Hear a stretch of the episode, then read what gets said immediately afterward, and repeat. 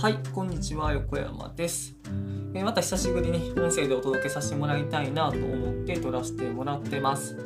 で、今日なんですけれども、えーただの落とし穴を知ってもらいたいなと思って、えー音声を撮らせてもらってます。職業柄なんですけれども、まあ、よくいろんな相談を受けるんですけれども、まあ、最近ちょこちょこあるのがあのこうこうこういったサービスをタダでできるところってないかなっていうような相談を受けたりするんですね。であのまあもちろんそれはできたりするんですけれどもそのタダで、えやることの落とし穴そのタダでやることによって失うものっていうのがあるんですよっていうのを、まあ、ちょっと意識してもらいたいなと思って、えー今日はお話をさせてもらいます。で、えー結論からお伝えするとそのただでやることによって、えーハマってしまう落とし穴というか失ってしまうものは何かっていうと時間なんですね。まあこれ実際の相談ではないんですけれども、まあ、よくある話かなって思うのは例えばその自分の商品だったりを広めたいなって思った時に今だったら SNS を使いましょうとか、えー YouTube をやりましょうみたいな話って結構あると思うんですね。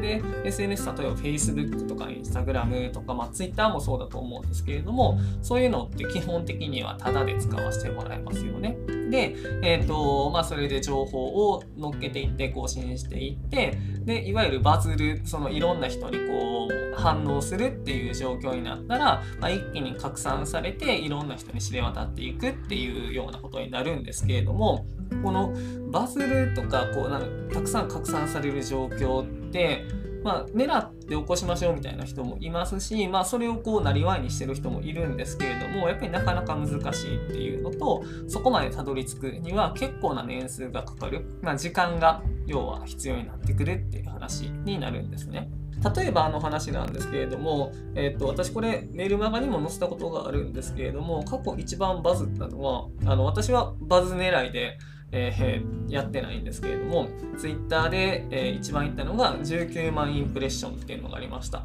で、これインプレッションっていうのは見られた回数に置き換えてもらったらいいかなと思うんですけれども、まあ、その19万回見られたっていうことですね。で、ここのその19万回見られたっていうのに、えー必要だったのが、いいねっていうのが1800。で、リツイートっていう、いわゆる拡散と呼ばれるものなんですけれども、がだいたい1000回ぐらいの拡散ですね。でこれ、ツイッターやってない人は、あの、まあ、どういう数字かっていうのはわからないと思うんですけれども、まあ、プチバズりぐらいの状況ですね。まあ、ちょっと界隈で人気になったみたいなの状況なんですけれども、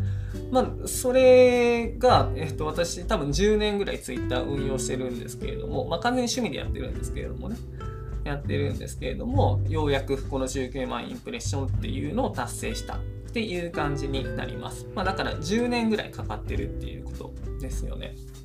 でこれちなみに広告でやるっていう話になったらちょっと Twitter 広告は分かんないんですけど別の広告でお話をすると1インプレッション1回見てもらうっていうのが、まあ、大体1円から5円くらいになるんですね。だからその19万インプレッションを達成しようと思ったら、まあ、19万円かかるっていう話になるんですけれどもあの広告って、えー買ってもらいやすい人に表示してくれたりするので、まあ、この19万インプレッションであったとしても同じ19万インプレッションでもその質が全然違うんですよね。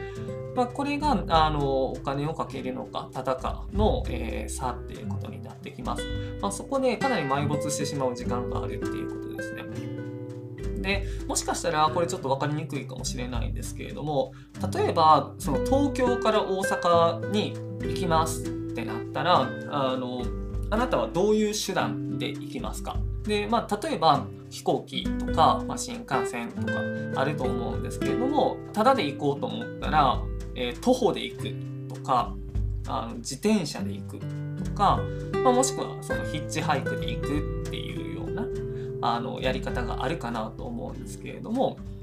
多分そのどれも選ばないかなと思うんですよね。でそれって圧倒的に時間かかるの分かってるし例えばその1万円ちょっととか払ったら、まあ、新幹線で、まあ、2万円ぐらいですかね払ったら新幹線で、えー東京から大阪まで行けるっていうのを知ってるからですよね。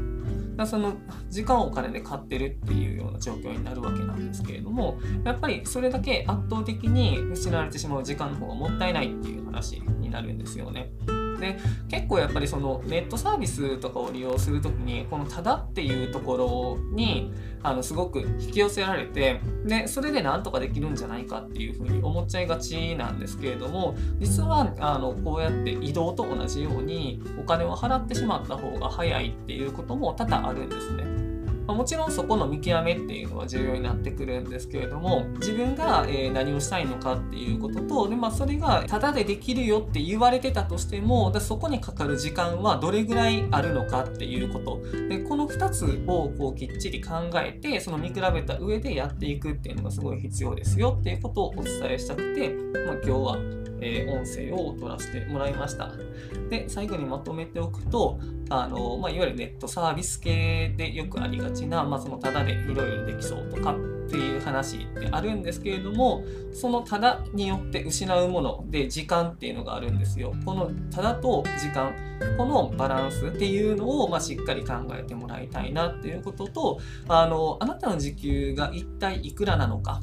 っていうことを、まあ、そのしっかり考えた上でどこにどれだけ時間を費やしていくのかっていうのを、え改めて、え考えてもらいたいなと思って音声を取らせていただきました本日も最後まで聞いていただきありがとうございました。